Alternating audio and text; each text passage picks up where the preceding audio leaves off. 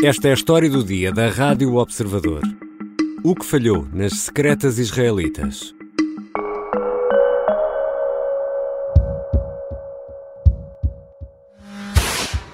Este som que ouvimos, este, é o som de drones a serem lançados por operacionais do Hamas na faixa de Gaza. Alguns destes pequenos aparelhos, que se parecem com minúsculos aviões daqueles que se usam no aeromodelismo, tinham no sábado uma missão muito específica: destruir as comunicações das torres de vigilância na fronteira entre a faixa de Gaza e Israel. Israel que gasta milhões e milhões de euros todos os anos em tecnologia de espionagem e em armamento. Afinal, o que falhou para permitir aos operacionais do Hamas atravessar uma fronteira que se imaginava intransponível. Vou conversar com Paulo Batista Ramos, professor de Relações Internacionais da Universidade do Minho e especialista em segurança. Eu sou o Ricardo Conceição e esta é a história do dia.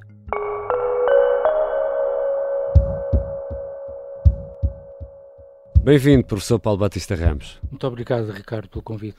Quando pensamos em secretas ou serviços de informações israelitas, pensamos por regra eh, em Mossad, na, na Mossad.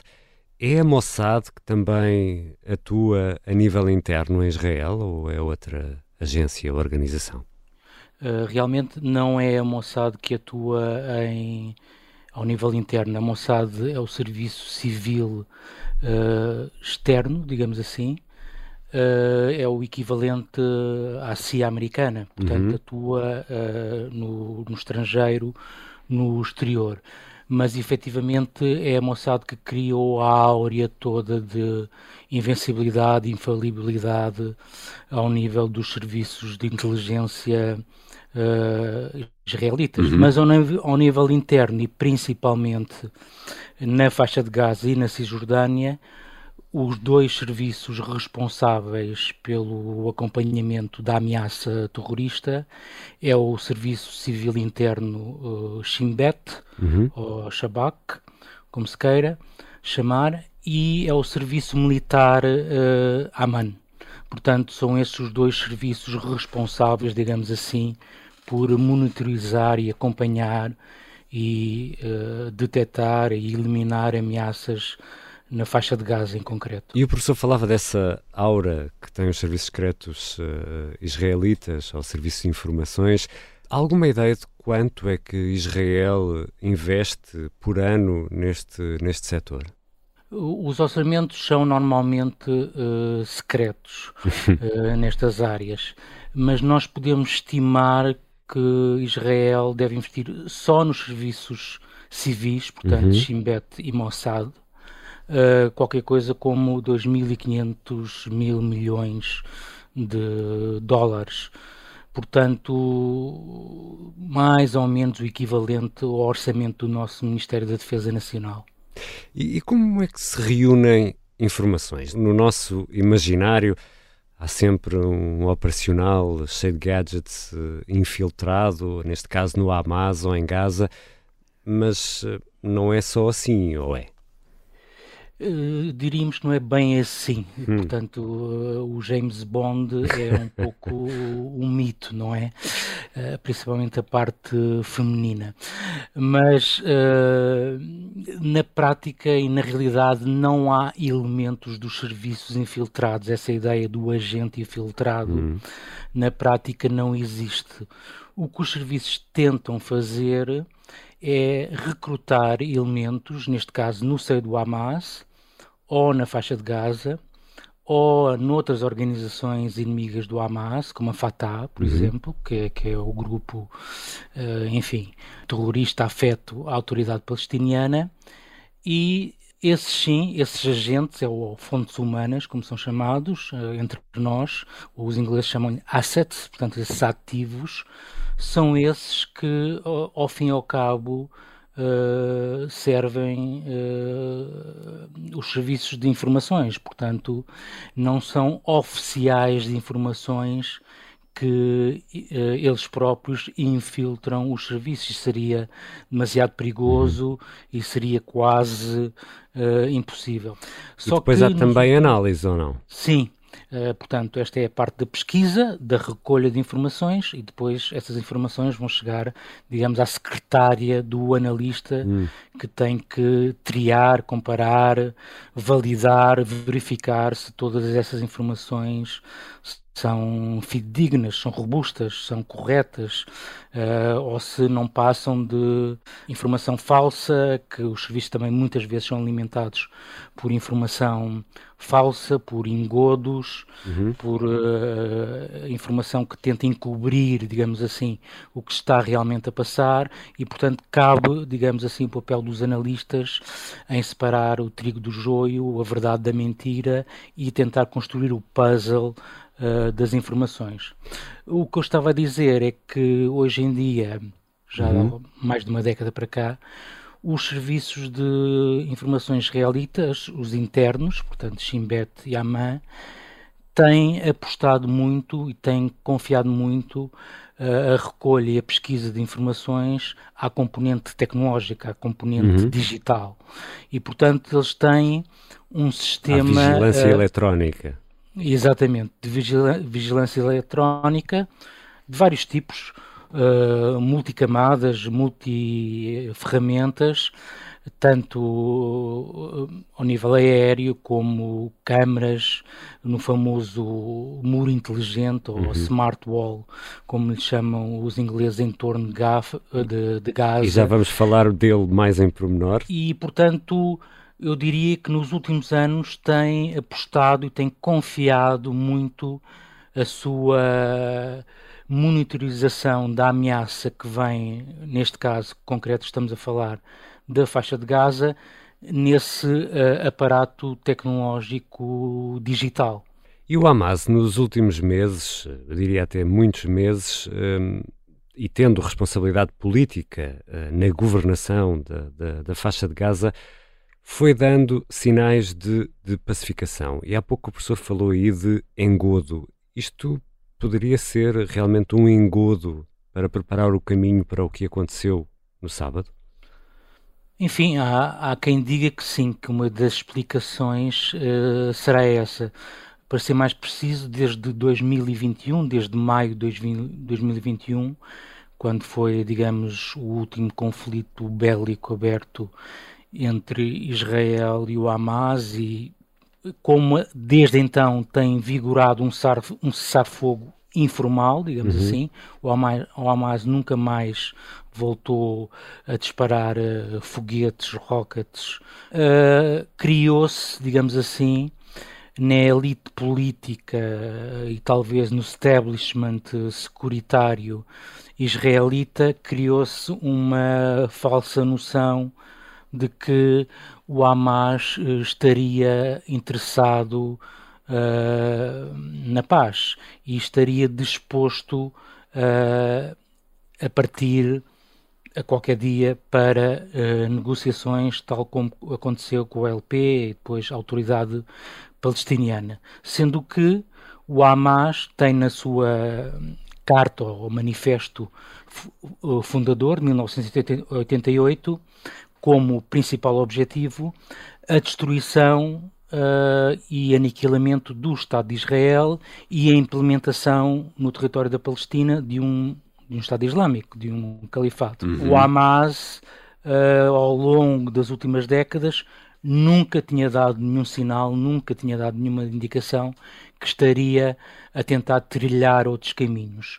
Mas nos últimos dois anos devido, digamos, à ausência de, eh, de ações uh, mais violentas do Hamas em relação a Israel, talvez também devido uh, à sua cúpula estar sediada, protegida no santuário de Doha, não é?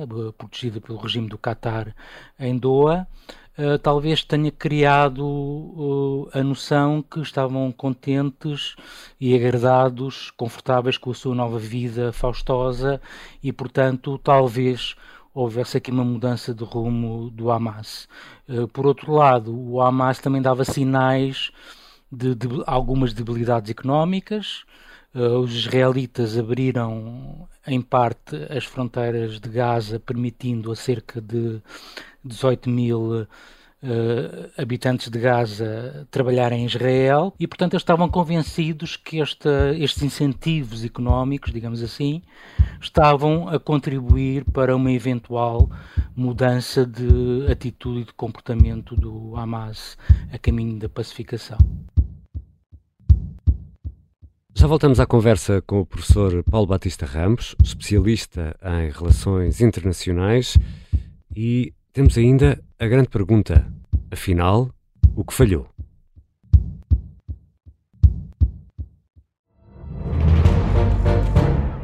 Saguei. Tirei, tirei a faca. Fui, empunhei, e mesmo no momento em que esta é a história do homem obcecado com a infiltração do comunismo na igreja que quis matar João Paulo II em Fátima. Matar o Papa é uma série para ouvir em seis episódios e faz parte dos Podcast Plus do Observador. Estreia a 13 de maio. Os Podcast Plus do Observador têm o apoio da Kia. Regressamos à conversa com Paulo Batista Ramos, professor de Relações Internacionais da Universidade do Minho, especialista em segurança. Professor, Israel investiu e muito, já o explicou, em tecnologia. Hum, neste caso, tecnologia vídeo e armas de controlo à distância que foram colocadas na fronteira da faixa de Gaza.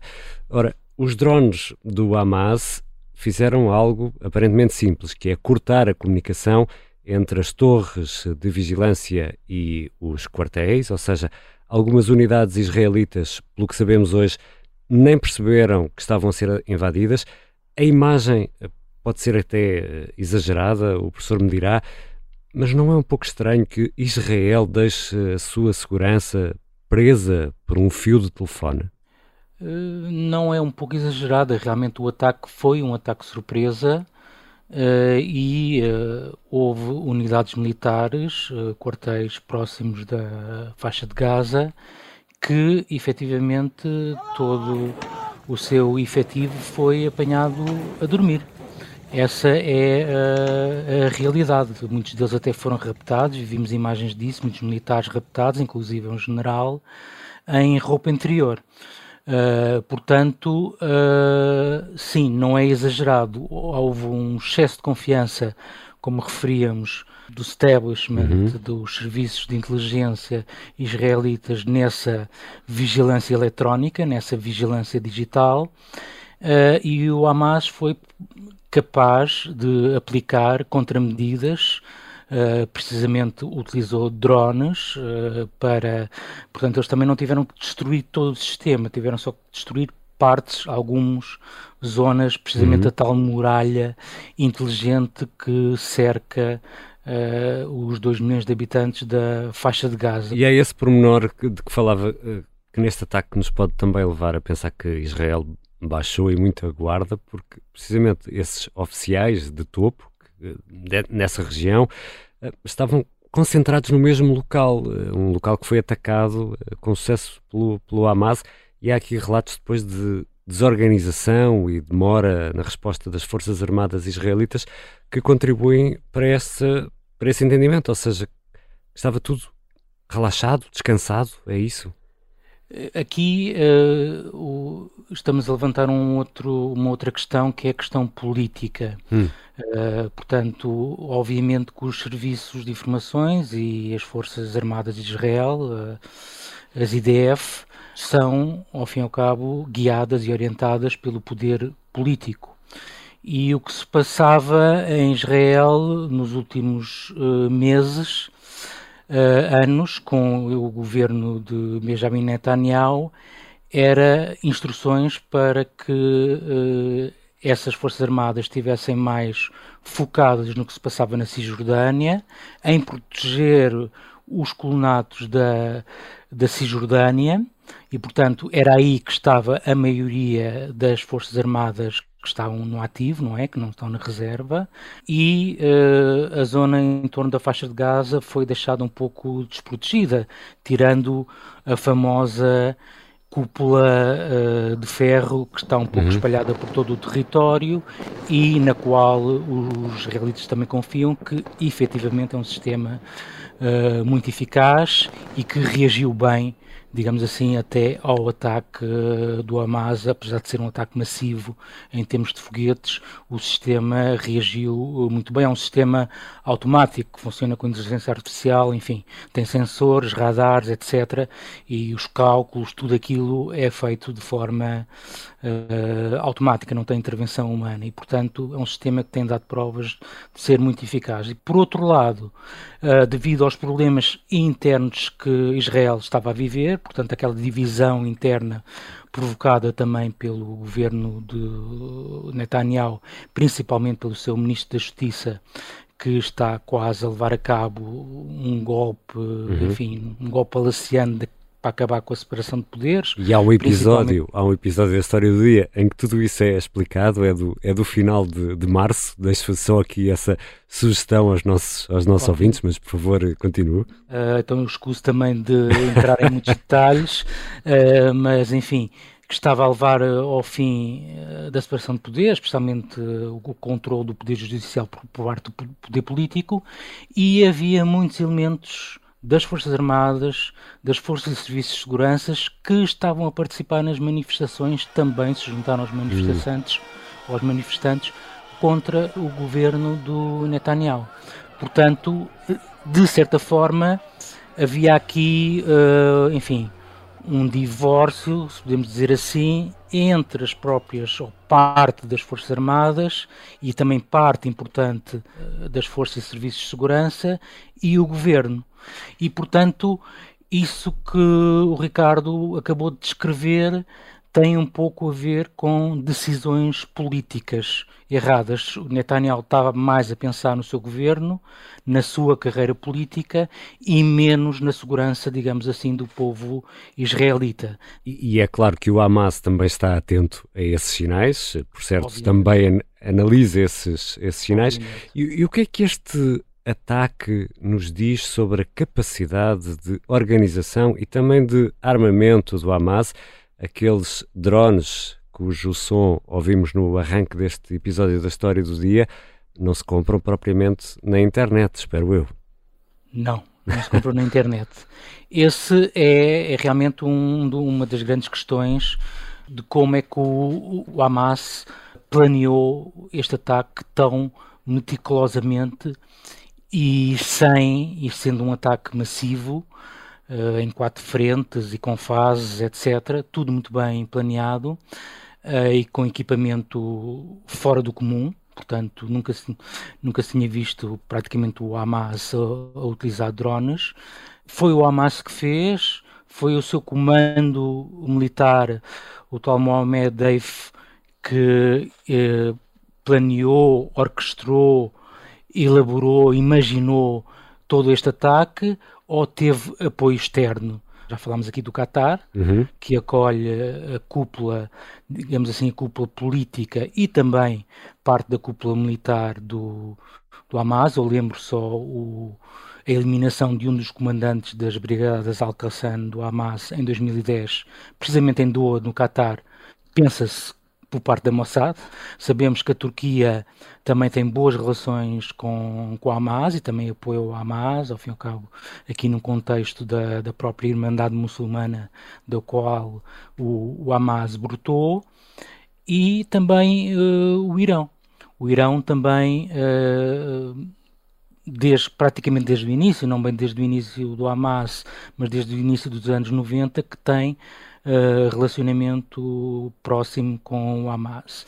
E, portanto, é natural, muito natural, que o Hamas tenha tido apoio de forças externas para preparar todo esse material e mesmo para o planeamento. É muito difícil um indivíduo, o comandante militar do, do Hamas, das Brigadas Al-Qassam, que está acossado, que é procurado, que é um uhum. dos homens mais procurados de Israel, é muito difícil para ele uh, comandar as tropas, ter contactos, ter, uh, ter reuniões. São precisas comunicações, com... não é? Exatamente. Basta pensar no, no Bin Laden e no Al-Zawahiri que sucedeu ao Bin Laden à frente da Al-Qaeda, portanto eles viviam quase reclusos, não é? Uhum. Por exemplo, os drones são, um, são drones que são uma cópia dos drones israelitas. Hum. Efetivamente, podem ser fabricados pelo Hamas, mas sabemos que os especialistas em copiar drones e em fabricar drones, nomeadamente americanos, são os iranianos. Estamos a assistir a isso agora na, uh, na guerra da Ucrânia, não é? Professor, e além dos sistemas, estamos aqui a falar de sistemas de alta tecnologia, uh, Israel também eh, construiu muros subterrâneos para impedir a construção de túneis, por exemplo, na, na fronteira. Mas depois misturamos toda esta, esta alta tecnologia com uh, as imagens que nos chegam de indivíduos em parapentes com motor, eu não sei se é assim a designação oficial em português, os paragliders, não é? Parapentes com motor, com dois operacionais, um piloto e um artilheiro, uh, que invadem pelo ar território israelita, naquela máquina voadora muito improvisada, chegam a conseguir eh, ter sucesso no, na, no ataque que fazem a alguns quartéis e tudo isto, tudo isto junto e aqui chegados, eh, professor Paulo Batista Ramos, do lado israelita, o que é que falhou? Pois, essa é a pergunta que agora uh, ninguém sabe responder de forma cabal. Julgo que irá haver uma investigação mais tarde tudo o que agora nós podemos fazer será um pouco especular com a informação uh, que nos chega de, de, de Israel. Mas já agora, uh, os paramotores, acho que também se pode chamar assim, os parapentes, era relativamente fácil de, de disfarçar. Eu posso abrir uma empresa de turismo na faixa de Gaza que pode oferecer eh, parapente, paramotores, uhum. balões, uhum. passeios de balão, uh, surf, etc. Uh, eh, e essa, essa empresa pode me servir de cobertura precisamente para futuros ataques. Uhum. E, portanto, tudo isto pode ser observado pelos serviços de inteligência israelitas e eles não têm ali nenhum indício que aquilo não seja uma empresa de turismo Portanto, isto é uma forma ardilosa que o Hamas poderia utilizar, criando uma empresa de turismo e, e, e providenciar passeios que, que eu sei que existiam, que, que, existia precisamente na faixa de Gaza, até diplomatas ocidentais chegaram a utilizar estes uh, paramotores para, para dar passeios pela faixa de Gaza. Uh, agora, uh, é muito mais do que isso. Realmente uh, há muros, muros inteligentes, há sensores enterrados no solo para detectar a construção de túneis, há câmaras que fazem reconhecimento facial, há radares que detectam uh, movimentações uh, das comunicações, telemóveis, etc., tudo que é eletrónico, há aeronaves, há drones a sobrevoar a faixa de Gaza também com ferramentas térmicas, etc. E, portanto, não houve nenhum sinal, nenhuma indicação parece que tudo isto uh, passou despercebido e foram disparados logo naquela antemanhã 3 mil foguetes. 3 mil foguetes é muito uhum. foguete para ser construído na faixa de Gaza, ok, nós podemos dizer há caves, há, há oficinas automóveis que à noite constroem foguetes, uh, mas isto tudo que estou a dizer, os israelitas sabem como funciona, há garagens, há... mas é necessário explosivos, uhum. isto tem que passar para a faixa de Gaza. Obviamente que a fronteira entre a faixa de Gaza e o Egito, portanto, Rafa, não é controlada por Israel, uhum. é controlada pelo Egito apesar do governo egípcio, do regime egípcio, uh, ser contra o Hamas, porque o Hamas está próximo da Irmandade Muçulmana e a Irmandade Muçulmana é, um, é o inimigo número um uh, do regime uh, egípcio, mas é óbvio que há elementos nas forças de segurança, nos militares egípcios, etc., que não tenho a menor dúvida que são facilitadores da, da, da, atuação do Hamas e, portanto, não me admirava que grande parte deste material passasse através dessa fronteira, por túneis nessa fronteira e realmente os israelitas não tiveram muito atentos ou muito preocupados em monitorizar esse, esse lado da fronteira. Até se diz que os serviços egípcios avisaram o Netanyahu há umas semanas atrás que algo grande iria acontecer. Obviamente que isto em termos de informações é vago, não é nada, uh, porque avisos destes... Uh, há muitos. Exatamente, há muitos. Isto sem provas, sem indicações, uh, não serve de nada. Portanto, não podem reagir à mínima informação. Essa informação tem que ser toda confirmada. Eu acho que o que falhou aqui foram mesmo os serviços de informações, quer militares, quer civis, que, dado essa vigilância eletrónica e humana uh, massiva, não conseguiram detectar a agulha uh, no palheiro, ou a agulha entre as agulhas. E não era só uma agulha, portanto, o que é mais impressionante é verdadeiramente vermos os drones, os paramotores, a quantidade de kamikazes uh, do Hamas, cerca de 1500, se calhar mais, portanto, muita gente envolvida uh, neste, neste ataque. Não há um único que faça uma fuga de informação, uhum. não há um único que escreva um e-mail ou que, que faça um telefonema uh, vangloriasse ou a ou a despedir-se. Uma mensagem ou, despedida, não é? É, exatamente. Eh, qualquer coisa a dizer que vou participar no dia mais importante da minha vida, que falo com os familiares, etc. Não há ninguém uh, a denunciar isto. E acho que isso adormeceu um pouco os serviços, talvez os destinos políticos de Israel ou a atual liderança política também tenha contribuído para isso e, portanto, todo esse aparelho de inteligência falhou. Obrigado, professor Paulo Batista Ramos. Eu é que agradeço mais uma vez pelo convite. Paulo Batista Ramos é professor de Relações Internacionais na Universidade do Minho e é especialista em segurança. Esta foi a história do dia. O som que ouvimos no início foi retirado de um vídeo divulgado pelo Hamas. A sonoplastia é do Diocasinha, a música do genérico do João Ribeiro. Eu sou o Ricardo Conceição. Até amanhã.